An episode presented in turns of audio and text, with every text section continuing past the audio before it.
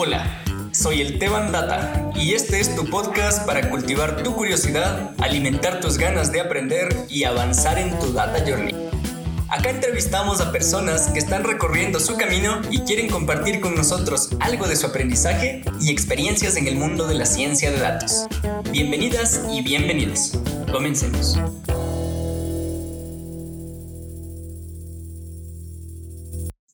Buenos días, buenas tardes, buenas noches, querida comunidad. Una vez más acá reunidos para conversar de nuestro bello mundo de los datos. El día de hoy nos acompaña un apasionado por la probabilidad y la estadística inferencial, alguien que tiene experiencia en evaluación de políticas públicas y visualización de datos. Ha sido consultor para instituciones como UNICEF, Vital Strategies y el Banco Mundial. Hoy en día es el fundador del Centro de Investigación Estadística Erwestats. Ama la filosofía, las ciencias y los videojuegos y además ha sido mi mentor personal en el mundo del código abierto. Bienvenido, Alex Bajaña. Qué gusto contar contigo. Muchas gracias, Esteban, por la invitación y por el espacio que me estás brindando para conversar esta tarde. Un gusto con toda la audiencia que está viendo este video. Qué gusto, qué gusto. Vale, eh, empecemos de una vez, ¿te parece?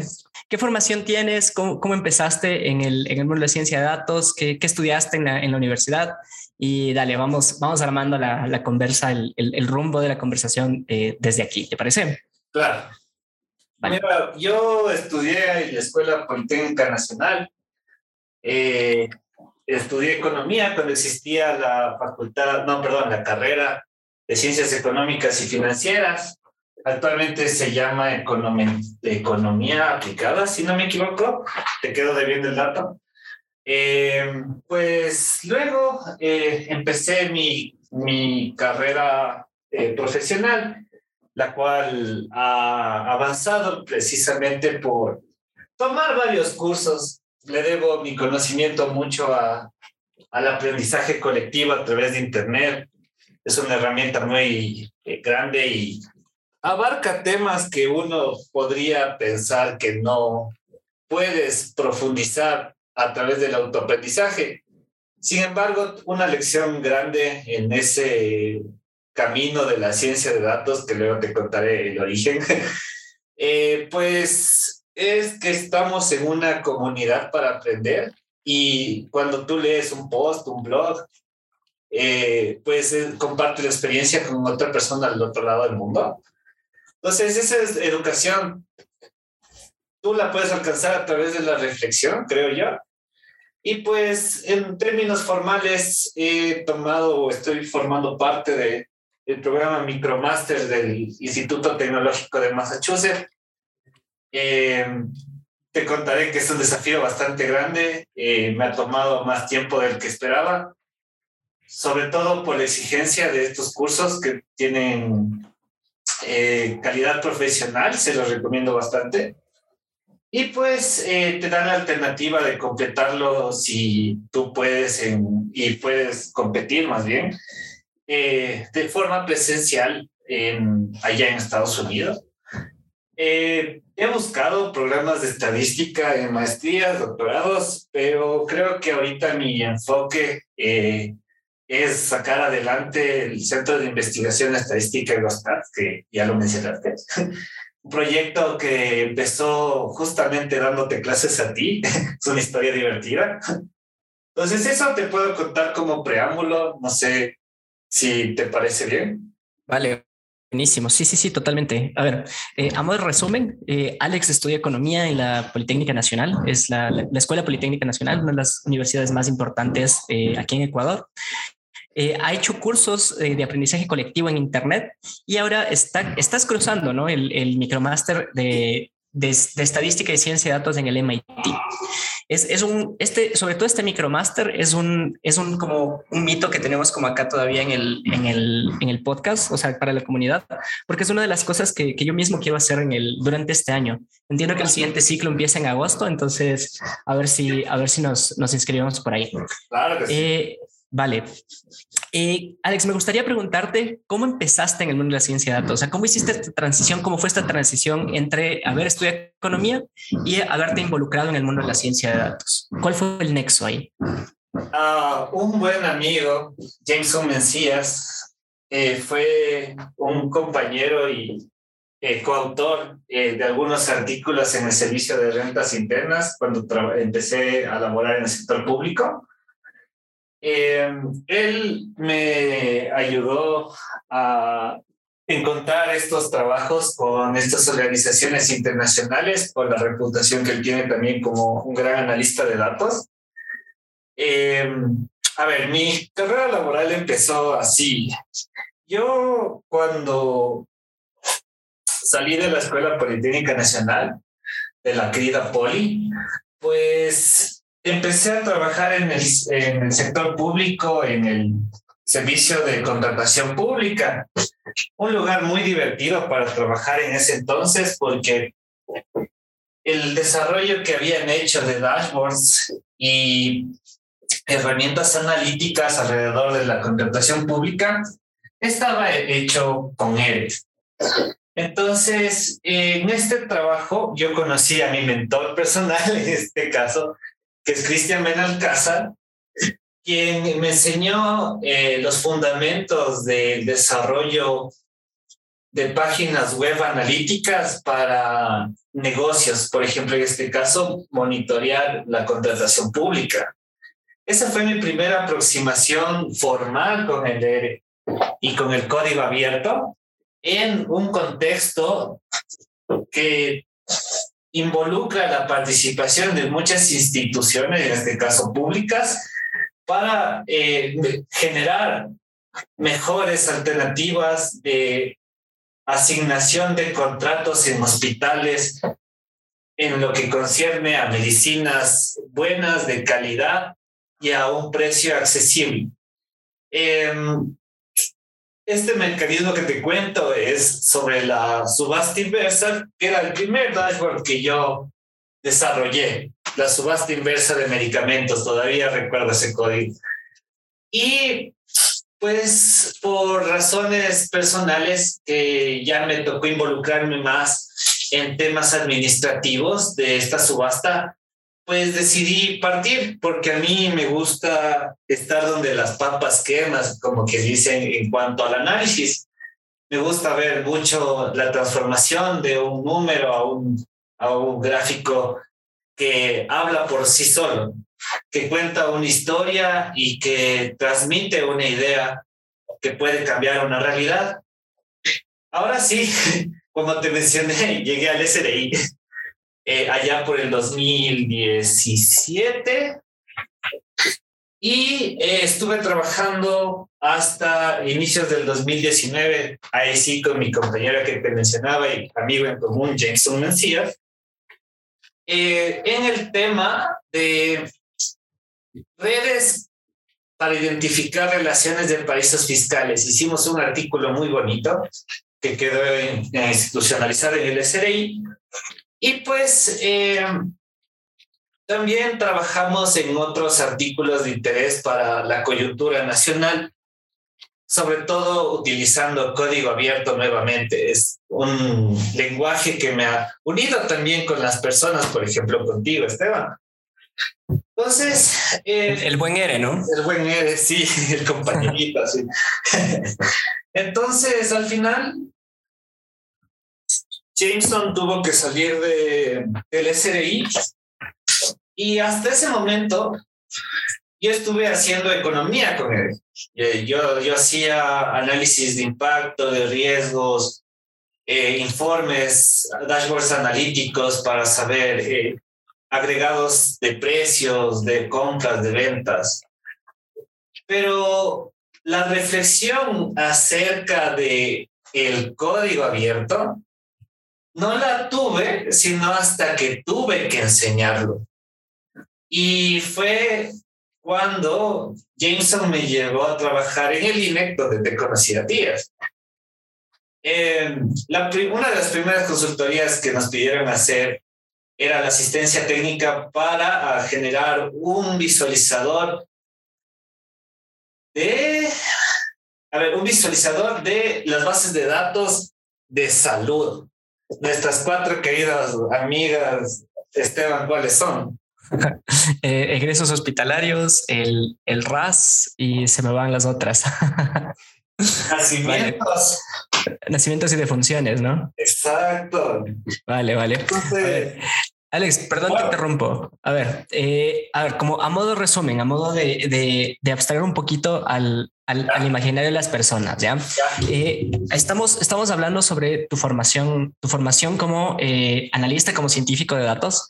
Entonces, lo que nos vienes contando es que después de, la, eh, de tu carrera de economía, viniste trabajando en el sector público Em, y ahí te empezaste a familiarizar con el lenguaje R, haciendo eh, artículos científicos, dashboards analíticos, evaluaciones de impacto, que todos estos tienen al uno o más componentes de, de, lo, que se relaciona con la ciencia de datos, ¿no? Sí, pero, es que, solo quiero contar dale, dale. menos que lo que quería hacer. Vale, vale, vale. Me preguntaste cómo pasé de la carrera de economía hacia el desarrollo ya de, de R, o sea, del código abierto. Sí, sí, sí. ¿Cómo pasaste de la, de la, economía al, al mundo? ¿Cómo te aproximaste a la ciencia de datos?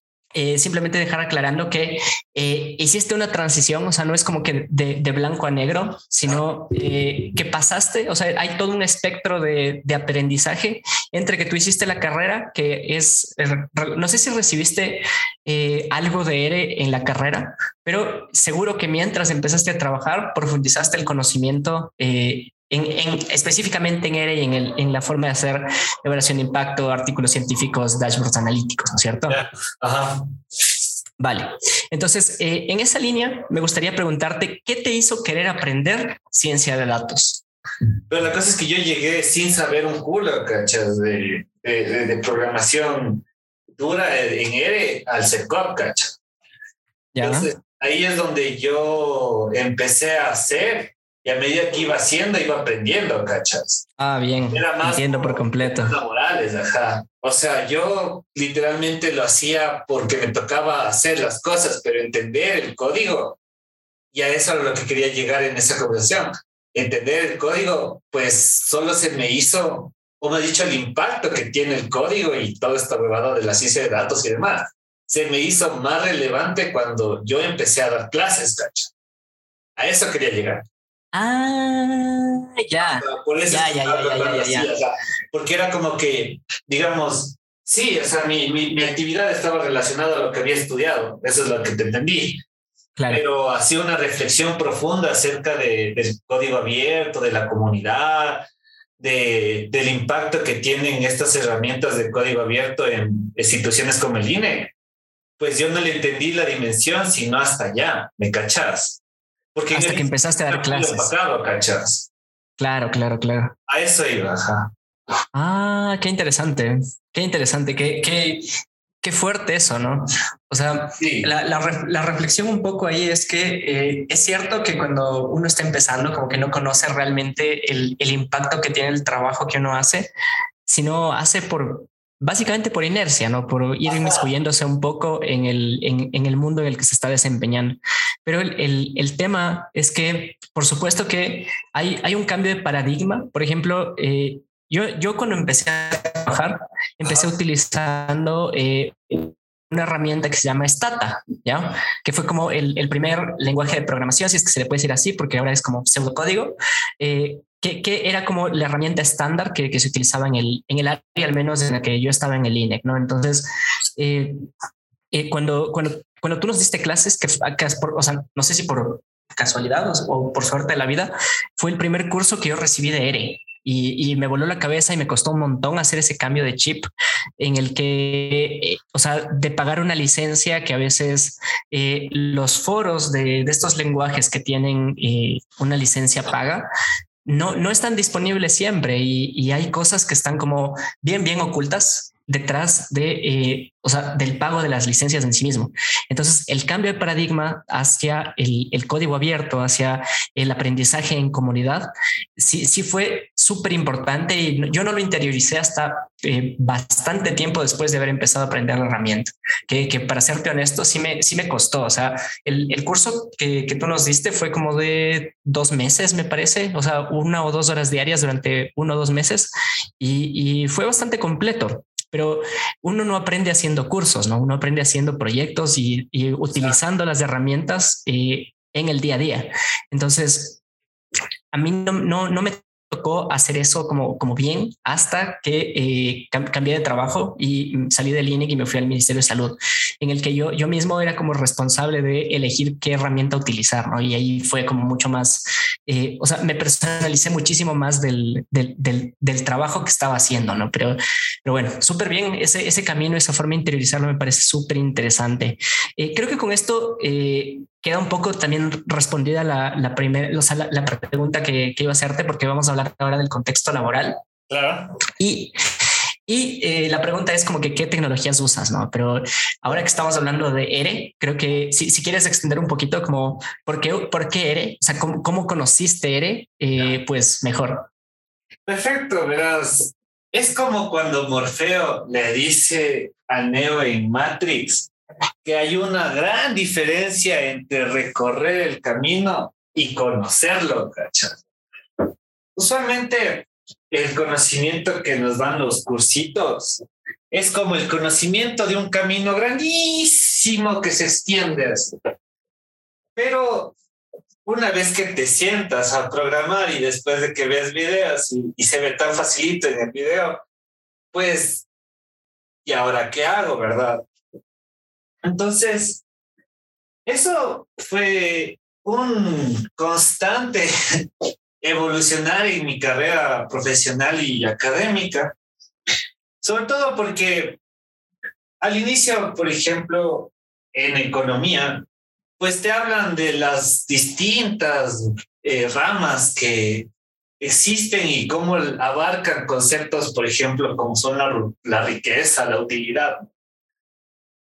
Sin embargo, una vez que ya vas estudiando y aplicando esos modelos en distintas circunstancias, esos conceptos los vas aplicando en tu vida, pues comienzan a tener otro significado, comienzan a cambiar tu realidad. Y así fue como en general mi, formación académica me fue, fue como un, una serie de despertares, así, de darme cuenta de cada vez más cosas y entre ellas estaba este tema de la econometría eh, desde distintos enfoques, ¿no? Eh, cuando yo recibí en un pequeño curso de, de, la Poli organizado por la Asociación de Estudiantes, eh, yo cogí más porque me dijeron, oye, loco, ese curso de ERE, con un certificado, perdón, del curso de ERE, pues te garantizas un trabajo en el sector público ahorita que está en auge. Entonces esa fue la motivación. Y al final de cuentas eh, te dicen es un programa gratis. Ya vamos a hablar más adelante sobre esa gran diferencia entre lo gratis y lo libre. Pero esa motivación pues mueve mucho y, es una situación que hay que entender que es, una realidad en el Ecuador y no solo en Ecuador, en el mundo. Pero no debe ser la única, ¿ya? Ok, no, casi nunca es la única. Y pues mi primer acercamiento con él fue ese curso. Eh, no recuerdo el, el nombre de, de, de, ese profesor. En serio, trato de hacer memoria, pero desde que me, me, me, pediste esa pregunta, Esteban, pero no, no me acuerdo el nombre, pero fue un curso bonito. Y no le utilicé a leer, verás. No, yo más bien mi tesis hice en SPSS, me acuerdo. Eh, igual de licencia, pues ya restringe un poco el acceso a estudiantes de bajos recursos, por ejemplo.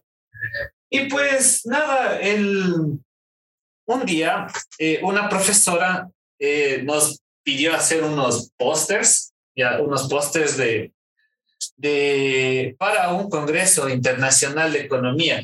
El tercero fue que organizaba la Poli. Entonces, en ese concurso, eh, junto a dos compañeras, Karina Guamaní y Julia Tenorio, hicimos un primer, eh, era un primer no, no era diagrama, era un gráfico de dispersión de los residuos de una regresión y, explicábamos un montón de conceptos de cómo resolver cuando los residuos de una regresión no son normales. No quiero entrar en detalles, sé que pueden sonar alienígena, a veces, pero ese fue mi primer acercamiento, así, el primer, la primera vez que me senté a hacer ERE fue ese día, así cuando me puse a, tratar de sacar ese gráfico y fue en tres dimensiones. Y pues esa fue, eh, no sé si respondí tu pregunta. Sí, sí, sí, por completo, por completo. Eh, o sea, era como queríamos saber o queremos saber como comunidad, como que cómo empezaste con, con el, o sea, cómo te aproximaste a Irene. Entonces, este, imagino que este, eh, esta primera aproximación de, o sea, después de haber pasado el curso, como que tú tienes una idea eh, relativamente básica, imagino, de qué es Eren, ¿no? Como que cómo se usa, cómo, cómo descargar, cómo acceder al programa. Ajá. Y, eh, pero, pero eso es una cosa y la otra completamente diferente es como empezar a utilizarle para los fines que uno quiere. Entonces, en, en, en, tu, en, tu, en tu escenario, lo que tú planteas es eh, este gráfico para este Congreso de Economía, que es la explicación de los residuos de una regresión. Para quien no entienda qué, qué son los residuos de una regresión, en términos muy, muy sencillos, sin entrar en mayor detalle, es como que cuando tú haces una regresión, lo que quieres buscar es como una línea que explique cómo se mueven eh, diferentes eh, variables ante un, em, ante un output, ¿no? Entonces, por ejemplo, quiero decir, mi output es mi nivel de ingresos y mi input es como eh, la cantidad de años de estudios que yo tengo. Entonces, esta cantidad de años de estudios que yo tengo va a explicar una parte de la, cantidad de ingresos que, se tienen al final. Entonces, explicar esto a nivel de eh, gráficos es, es una cosa que nosotros podemos hacer con un software como ERI. Entonces, eh, creo que la pregunta queda completamente respondida y a partir de ahí es, es el, el, otro punto que mencionas y es una de las frases que, que, va a titular este, este episodio, que no es lo mismo recorrer el camino que conocerlo. Entonces, eh, este tema en, el código abierto, en, el aprendizaje autónomo, el aprendizaje en comunidad, tiene un peso súper grande, que, del que tú y hemos conversado como por fuera de micrófono ya varias veces y, qué bueno, porque es una conversación que le invito a tener a toda la comunidad o le invitamos a tener a toda la comunidad para que eh, reflexionen sobre el impacto que puede tener eh, el código abierto en la construcción de la sociedad en la que uno quiere vivir por ejemplo, lo que estabas comentando antes, ¿no? El tema de, a ver, yo trabajé en el SRI, o sea, tú dijiste, yo trabajé en el SRI, y, pero mm, estaba haciendo las cosas un poco por, por inercia. Entonces, eh, el, el, abstraer el conocimiento de lo que implica eh, estudiar el cómo se pagan impuestos en, en un país como Ecuador tiene un impacto súper pesado cuando te das cuenta que las herramientas que tú utilizas pueden ser accesibles para todas y todos dentro del país. La democratización de la información es, al final de cuentas, el objetivo máximo eh, que tiene el código abierto. Empoderar a la gente y darles la libertad de decidir adecuadamente utilizando, no adecuadamente, más bien de forma informada, digámoslo, eh, es bastante importante también aprender a discernir, eh, porque hay mucha información en el Internet, muchísima información. Y hay que tener también un criterio y una parte crítica de saber que eh, independientemente de lo que yo aprenda, esta es una partecita más de un gran, gran, gran, gran, gran fenómeno gigantesco desconocido. Eh, y creo yo que efectivamente estas herramientas de código abierto tienen la potencialidad de hacer eso, de lo que tú mencionas, la, transformación de una sociedad, de una sociedad, perdón, eh, a través de lo que yo te menciono, la democratización de la información, Usualmente se habla de las data-driven decisions, eh, que en general no es otra cosa que decir eh, decisiones informadas y tener información completa, como decíamos en, la economía, ¿no? Tener más información acerca del mundo en el que vivimos y tomar participación responsable con las decisiones que nosotros eh, podemos tomar en función de la información vigente, ¿no? Entonces, creo yo que proyectos como los que, en los que yo he trabajado y en los que se manejan R o Python o, algún otro eh, lenguaje de programación de código abierto, tienen una infinita potencialidad. Sin embargo, mientras no se rompa la barrera de la individualidad y no se enseña la ciencia de datos de manera comunitaria y colectiva, pues no va a tener ese impacto. Eso creo yo, Esteban. Brutal, o sea, brutal. El, el objetivo es empoderar a la gente para tomar decisiones informadas. Y esto significa democratizar la información para poder tomar participación responsable en función de la información disponible. Pero esto está contenido en la barrera de la enseñanza individualista, ¿cierto? Entonces, ¿qué, podemos hacer nosotros para aproximarnos a tener aprendizajes más comunitarios, más eh, que busquen romper esta barrera? Ok, hay herramientas eh, a nivel global que hacen ese trabajo por justamente enaltecer los principios de, del código abierto. En especial GitHub. GitHub es el repositorio más grande del mundo.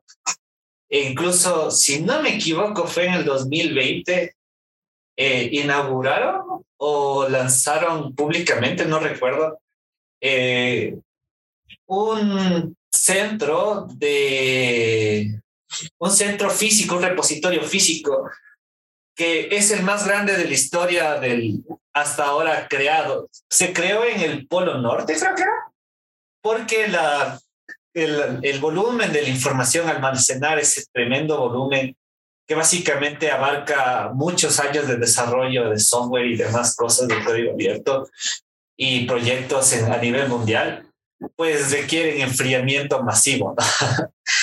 eh, GitHub no solo es una página web que te presta repositorios gratis, sino que es un mecanismo de comunicación hiper efectivo.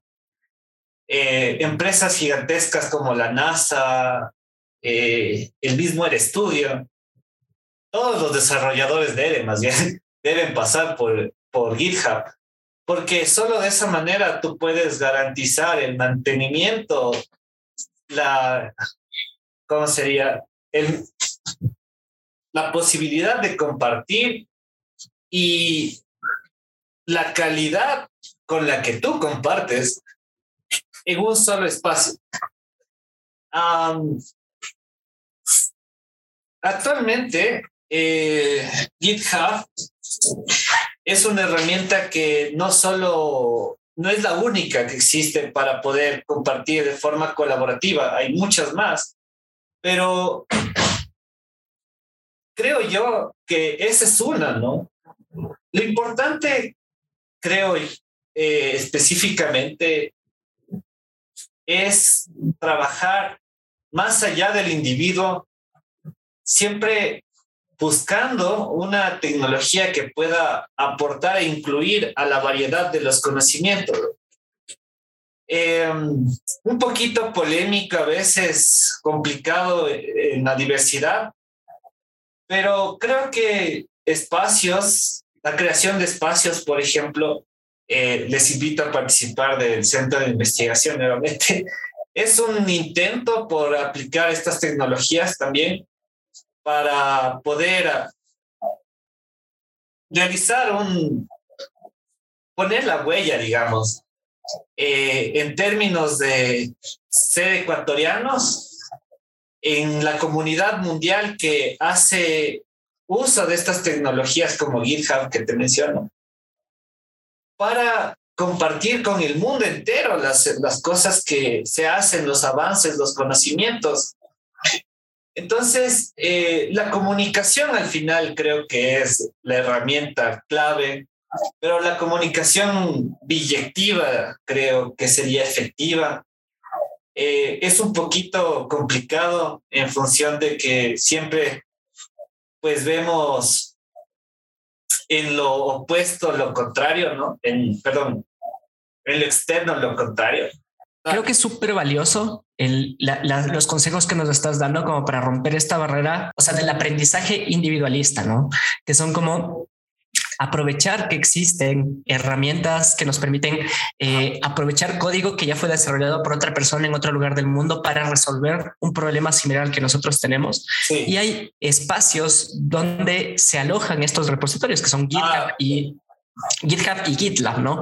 Eh, que son espacios para hacer desarrollo abierto, para compartir. Ya. Y que, y que dependen de la, de la calidad de lo que uno comparte. Entonces, esto nos lleva a trabajar más allá del individuo para apoyar en la, varia en la variedad del conocimiento que se produce como comunidad. Exacto. ¿Cierto? Entonces, lo, último que dijiste, que fue eh, aprovechar la creación de espacios para aplicar estas tecnologías y de nuevo invitamos a la, a la comunidad a participar en el Centro de Investigación Estadística Aerostats, que es un espacio justamente para esto, que es aprovechar la información pública, ¿no? Que son las, las bases de datos alojadas en, en el INEC, por ejemplo, o en, en, espacios como, o sea, en los similares del INEC en otros países, que es para aprovechar los datos abiertos que tiene cada uno de los países para hacerle entender a más personas cuál es la situación real que están viviendo. ¿Ya? Sí. Entonces, hay la, la, pregunta, bueno, aquí quisiera hacer como una, una subpregunta que es, eh, bueno, a ver, una pregunta relacionada a lo que dijiste, que fue un, término que me quedó sonando y que la, la verdad no sé qué es, ¿ya? Hablaste de la, que, de la comunicación biyectiva. ¿Qué es la comunicación biyectiva?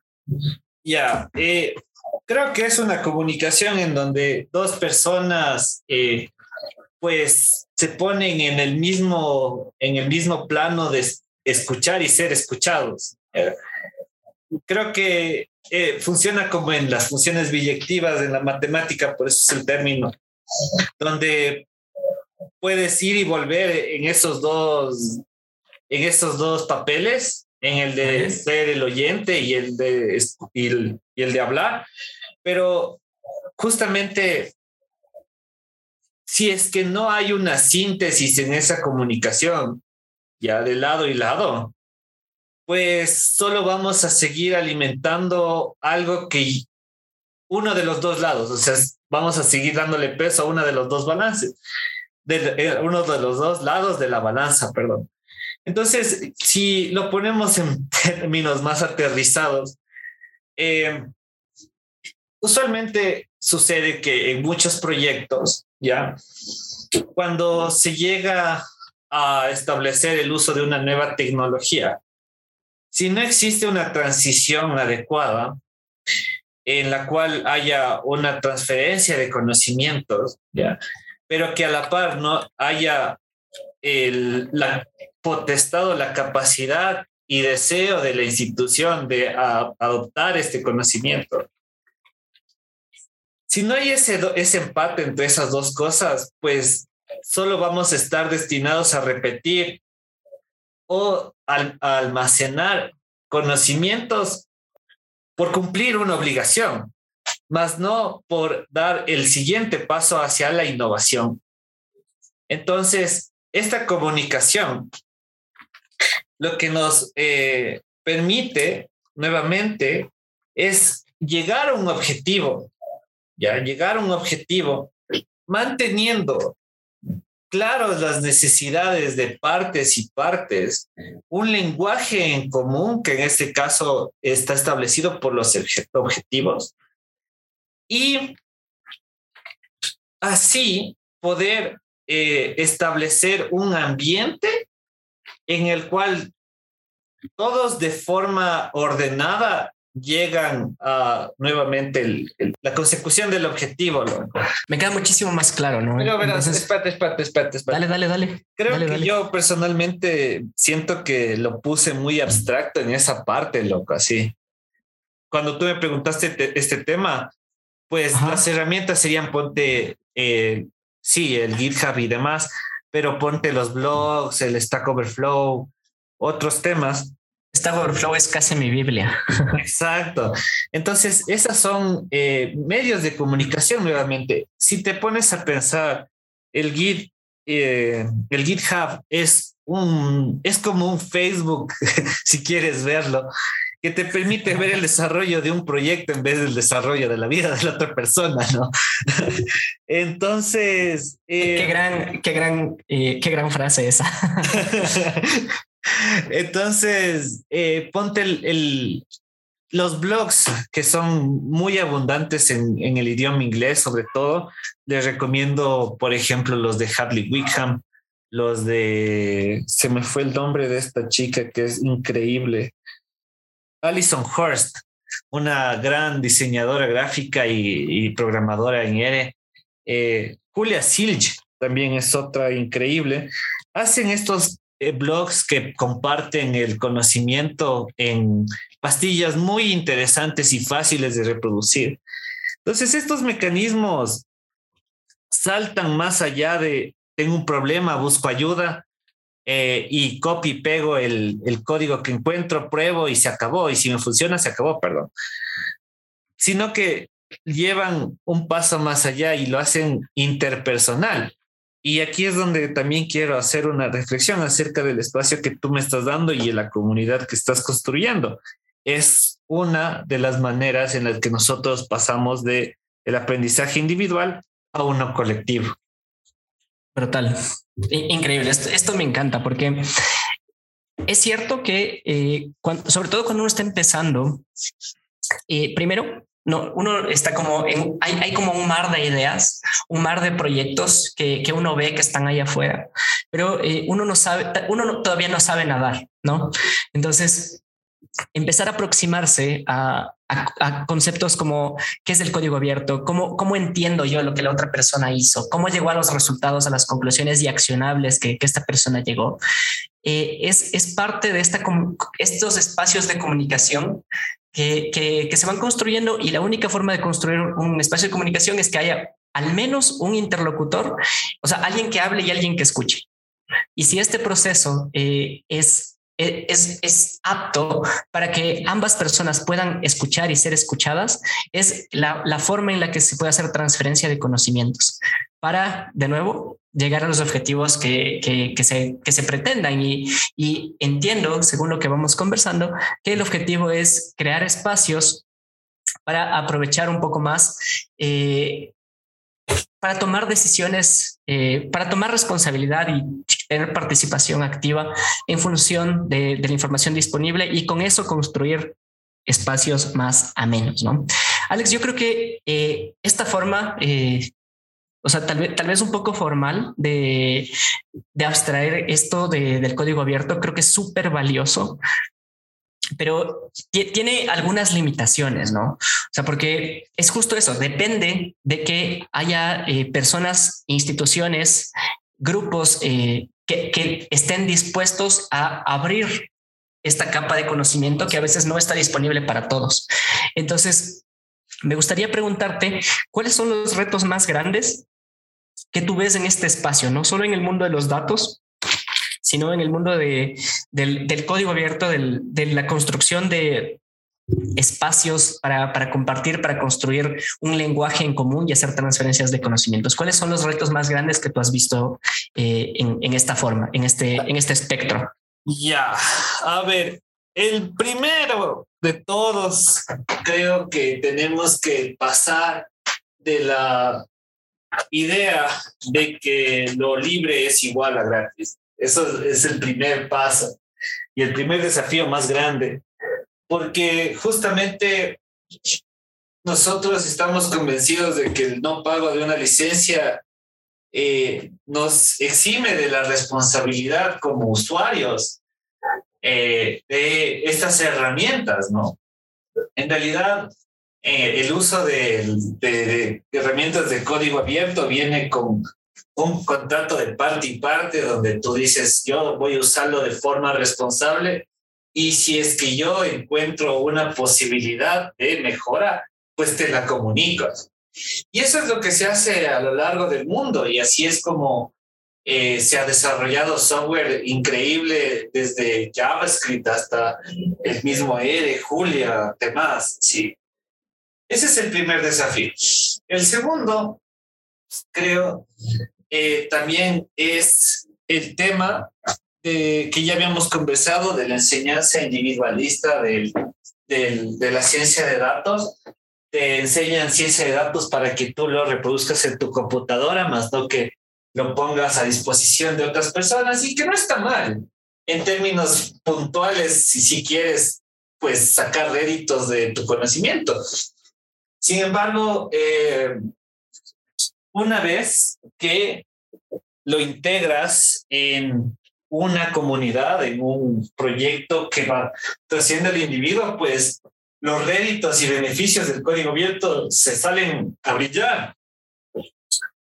Ahora, el, creo que un tercer desafío también está eh, en sortear las barreras del, de, la, de la concepción de que somos un país en vías de desarrollo.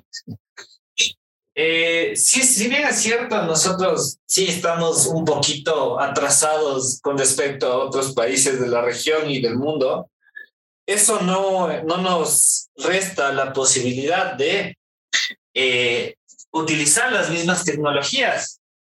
Es un poco caro a veces, pero nosotros podemos pensarlo en términos de inversión. Y usualmente estas inversiones son de largo plazo y ahí es donde viene el cuarto desafío, que es sortear la barrera del cortoplacismo. Usualmente nosotros para aprender ciencia de datos creemos que con un curso de cinco semanas se acabó, o soy oficialmente un científico de datos, un analista, un ingeniero, o sea. Y incluso las maestrías, doctorados pueden ser largas y profundizar muchísimo. Pero nuevamente, eso es solo conocer el camino. Así. El recorrido del científico de datos se define por estar levantándote, leyendo un libro una y otra vez, tal vez el mismo párrafo, porque no sabes hasta qué punto la experimentación con el código te puede llegar a una experiencia que te haga entender de mejor manera lo que estás leyendo. Entonces, creo que esos son los cuatro desafíos complicados, eh, al menos aquí en, eh, de, de, mi experiencia aquí en el Ecuador.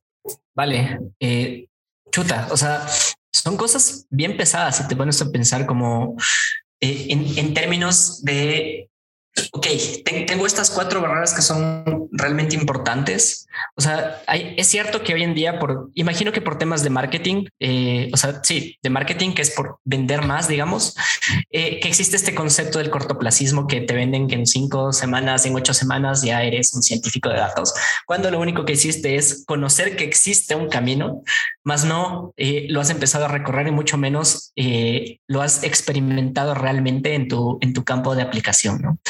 Lo, otro que mencionas es que esto, o sea, esto está asociado un poco a la, a la enseñanza y al aprendizaje individualista, que al final eh, me gustó mucho que dijiste que no, o sea, no está mal pensar en sacarle rédito, eh, el rédito económico a tu aprendizaje. Lo que sí está mal es no dejar, o sea, no, no, no, no buscar construir mejores escenarios, sino simplemente eh, buscar el lucro, ¿no? que, también es, es, importante eso. El otro es que hay una barrera del, del tema del concebirnos como un país en vías de desarrollo, porque eh, esto nos autolimita. Hay, hay un término en, en, comunicación que es la autocensura, ¿no? Entonces, si nosotros nos vemos como limitados por vivir en un país en vías de desarrollo, es cierto que hay algunas limitaciones, pero también me gustó mucho esto que dijiste, que fue que esto no nos exime de poder utilizar herramientas que se están utilizando en todo el mundo. Y qué bueno que ya se estén utilizando ahí porque hay gente con mucha más experiencia que puede aportarnos en nuestra construcción de, eh, de conceptos, de proyectos que, que nos ayuden a resolver los problemas que tenemos hoy aquí. Y el último, o más bien el primero que mencionaste, que fue este, que el concepto de, eh, de libre no es lo mismo que gratis lo que nos obliga a nosotros o, lo que estamos haciendo es firmar un contrato de responsabilidad para comunicar mejoras que nosotros, eh, mejoras potenciales que nosotros logremos identificar, ¿no? Entonces, en esta línea, eh, dos invitaciones que quedan como súper concretas en, en, este espacio, en este podcast, es a participar activamente en, en foros no, no, no para quejarnos, sino para buscar oportunidades de mejora y buscar espacios de aplicación con la información disponible en busca de lo que queremos hacer. Y asimismo, eh, seguir, seguir a Alex en, en, en, el Centro de Investigación Estadística, Stats, ¿no es cierto? Y a, nosotros en el Data, arroba Data en TikTok, que son, son espacios que buscan justamente esto, construir lenguaje en común para construir un, un escenario mejor para todas y todos. Aprendemos sobre hombros de gigantes. Esto es Data Journey Podcast. Continuemos.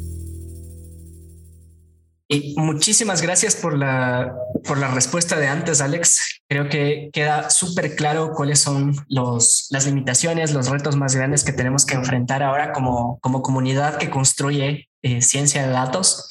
Me gustaría aproximarnos un poco más a ti. ¿Quién es Alex? ¿Qué hace Alex cuando no está detrás del código, cuando no está detrás de, la filosofía, de la enseñanza? Eh, cuéntanos de ti. ¿Qué te apasiona? ¿Qué te gusta hacer? Me gusta mucho conocer el Ecuador en general. Tengo algunos proyectillos ahí eh, de poder eh, llegar a conocer cada rincón, digo yo, espero. Eh, de ahí, si no estoy queriendo viajar como diablo en botella, pues me encanta estar botado leyendo o, jugando videojuegos, especialmente la leyenda de Zelda. Aunque mi último juego acabado fue Kirby, ¿verdad? Sí fue Kirby. Sí. vale, vale. Eh, qué, qué, interesante, qué bonito. El, el, subir cerros es una actividad bien, bien relajante, ¿no? Qué chévere. Eh, me gustaría preguntarte, ¿qué proyectos te ves asumiendo en unos años? Porque hoy hablamos eh, con el Alex de junio de 2022. ¿Qué le dirías al, al Alex de 2027 o de 2032? A ver, yo creo que lo primero que le dijera es que que ahí le ponga el pecho a las balas al tema del Centro de Investigación Estadística Ergostats, creo yo, es lo principal. Eh, creo que es un proyecto que me costó levantarlo, pero eh, ha sido bastante satisfactorio poder ir integrando a personas como eh, colaboraciones contigo. Y pues ese proyecto yo lo creé con ayuda de mi abogada Janela Solís. Un saludo si, si escuchas esto. Eh, ella me apoyó en la creación de una serie de actividades eh, para, mi, para el centro de investigación, perdón. Y pues eh, estamos cubriendo recién 20% de la potencialidad de, de Ergostats. Eh, específicamente estamos en la parte académica, los cursos que estamos abriendo al público. Pronto te daré noticias para que compartas con tu comunidad. Buenísimo. Eh, las otras actividades pues están asociadas a consultorías y sobre todo uno que a mí me apasiona mucho por el lugar donde yo hice las pasantías cuando estaba estudiando en la poli. Eh, yo quiero ayudar, eh, así como, en, como el Instituto de Economía Popular y Solidaria, a los pequeños emprendimientos, eh, inyectándoles el power de la ciencia de datos. Eh, sin embargo, creo que es un proyecto bastante ambicioso que deben crear, integrar a un equipo multidisciplinario que poco a poco espero poder ir conociendo más personas eh, que me puedan ayudar en ese objetivo. Eh, y luego también poder crear eventos que nos permitan integrarnos a todos en un espacio de respeto y eh, ameno en el cual podamos conversar no solo de ciencia de datos, de, sino de todo lo que le concierne al ser humano, las pasiones, demás temas, porque creo en una eh, en la misma filosofía que, por ejemplo, crea, cree Google, que es que la creatividad no nace de estar encerrado en un cubículo, sino que requiere de asociar muchas ideas y pues esa, esa asociación solo se puede hacer en un espacio inclusivo, en un espacio donde puedas desarrollarte y manifestarte. Entonces, esa es la perspectiva eh, del futuro que quisiera tener, eh, no solo para mí, sino para el Centro de Investigación Estadística Ergostat. Y pues, en términos personales, tal vez esté casado, ah, no sé. Eh, tal vez esté trabajando de forma remota, no lo sé. Eh, supongo que son cosas que se van construyendo a diario, pero con los que me siento identificado y comprometido, sí. Brutal, qué chévere. Eh, me, encanta. Espero que el, que el Alex de dentro de 5 o 10 años eh, vuelva a escuchar esto y nada, se sienta orgulloso del, del, Alex del pasado. vale, vamos a cerrar un poquito más del espacio y te voy a preguntar tres cosas y tú puedes extenderte tanto, tanto como quieras. Eh, ¿Volverías a estudiar ciencia de datos? Si no, ¿y por qué? Sí, eh, porque la ciencia de datos no solo me ha ayudado a desarrollarme profesional y académicamente, sino que me llevó fuera del país. allá por el 2020 pues la ciencia de datos me llevó a la Studio Conf, eh, la conferencia de, organizada por el estudio por usuarios a nivel mundial, en el cual pues tuve una lección gigantesca, gigantesca, gigantesca de la que ya he hablado bastante, pero creo que nace un poco de allá. Y es que ahí yo entendí que la ciencia de datos se agradece mucho cuando científicos, analistas, eh, consumidores de información, tomadores de decisiones, eh, se unen en un esquema participativo con fines claros y prácticas reproducibles. Entonces, este espacio donde yo vi que era posible, donde yo vi que se puede llegar a construir una sociedad mejor utilizando ciencia de datos, pues eh, no hubiera sido posible si no me hubiera sentado aquella vez a hacer ese póster con él, así. Entonces sí, lo volvería a hacer, me abrió muchas puertas, me ha hecho conocer a muchas personas, estar aquí, entonces sí lo volvería a hacer. Brutal, qué ah. chévere. ¿Qué no te gusta de la ciencia de datos? Un poquito más, más allá de, los, de las limitaciones que vimos, de los retos que conversamos antes. ¿Qué, qué cosa no te gusta de la, de la ciencia de datos? ¿Qué cosa no me gusta? A ver, pues lo que no me gusta de la ciencia de datos es que ahorita está concebida como el agua tibia y el santo grial. Eso. El santo grial, vale. El santo grial. Porque se ve que sí, efectivamente se pueden llegar a hacer muchísimas cosas. Sin embargo, eso también puede llegar a ser un peligro eh, si es que nosotros no sabemos discernir, como te dije, hacia, hacia unos minutos atrás. Entonces, creo que también eh, los perfiles de, científicos de datos, pues, eh, pueden llegar a, a, quedar solo en el uso, no sé, y pues son prácticas que se heredan luego a, otros equipos y pues eh, eso es algo que personalmente a mí me parece un poquito complicado, no me gusta. Pero bueno, pues ya depende mucho de individualmente cómo haces uso. Claro. Eh, ¿Qué más no me gusta? Creo que eso es en general. De ahí estoy bastante feliz en este tema. Ah, otro tema personal creo que te puedo decir es, hay veces en las que pues también requiere de paciencia, requiere de tiempo. Eh, sobre todo cuando estás trabajando con una nueva tecnología y la paciencia, hay veces en las que personalmente por, las, por los apuros, pues carezco de esa facultad. Pero he, ido manejándolo, he ido manejándolo. Sí, me ha ayudado a manejar un poco más. Pero sí, esas son las cosas.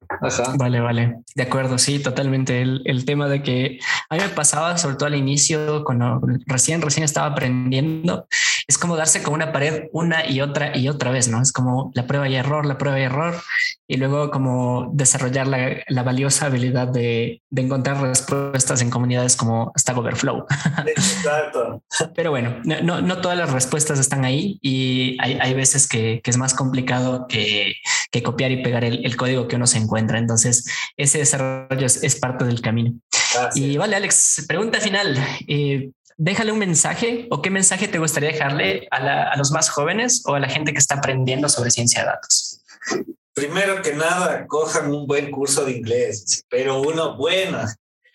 El inglés es, eh, por así decirlo, el idioma que te ayuda a entrar al mundo de la ciencia de datos en serio y a entender foros y demás muchas veces eh, el, el, idioma español pues carece de un soporte tan robusto como tiene el idioma inglés en el tema de desarrollo de datos.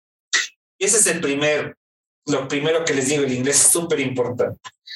Ahora, lo segundo, yo creo que conjuguen mucho lo que les gusta con el trabajo que hacen. Por ejemplo, eh, una de las cosas más bonitas de los materiales de Alison Horst es una, como te dije, una bloguera muy interesante, es que ella hace ilustraciones y va explicando sus ideas eh, de la ciencia de datos y de la programación con sus ilustraciones.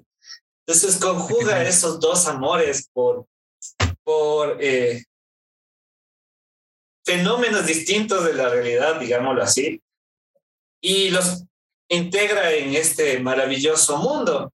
Hay gente que hace recetas, va, utilizando recetas de cocina para hacer explicaciones de, funciones con códigos. O sea, hay muchas formas de hacer.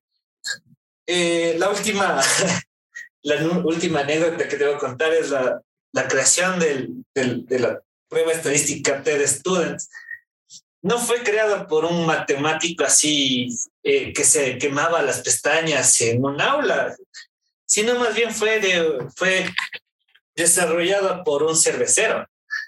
Entonces, ah, ¿en serio? Ajá. ah, qué curioso. Eh, la, la ciencia en general, no solo la ciencia en datos, se enriquece de gente apasionada y pues gente que aparte de ser apasionada, sabe integrar muchas cosas, pues llega muy lejos. Entonces creo que esa es la recomendación que les puedo dar. Vale, buenazo.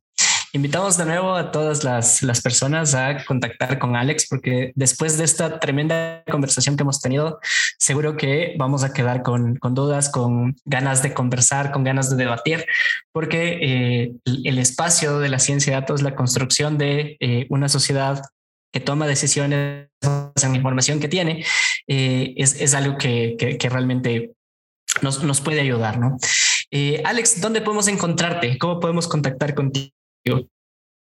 A ver, pueden, eh, por favor, escribirme un mensaje directo a Facebook. Eh, como el Gostats, nos pueden buscar eh, directamente. En Twitter también estamos como arroba el Gostats. En GitHub también tenemos nuestros repositorios públicos para acceso, sobre todo para nosotros irles compartiendo las estadísticas públicas que estamos elaborando en nuestras páginas, en nuestras redes sociales.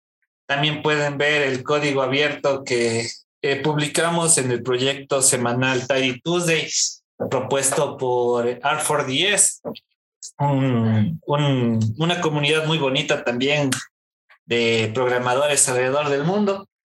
Entonces vamos a ir subiendo novedades, vamos a ir subiendo eh, noticias acerca de, de, este mundo de la ciencia de datos con el código abierto. Y pues también les iremos compartiendo las experiencias eh, de éxito que pues vayamos teniendo con el centro de investigación. Eh, no por ser lo último es lo menos importante, las colaboraciones que hagamos aquí con el Teban Data también estarán ahí disponibles para todos ustedes. Eso. Listo, Alex. Eh, de mi lado, solo agradecerte. O sea, tremenda conversación hemos tenido.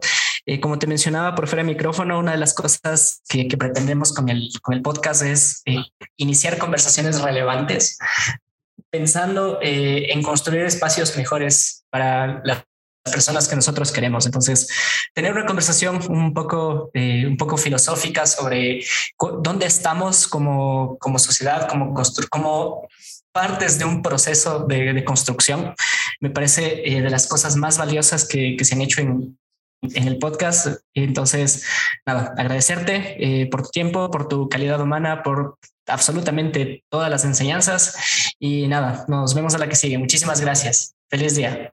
Más bien, gracias a ti, Esteban, y pues espero poder recibirlos en la comunidad de Ergostats y pues siempre dispuestos para llegar a un mundo mejor a través de los datos.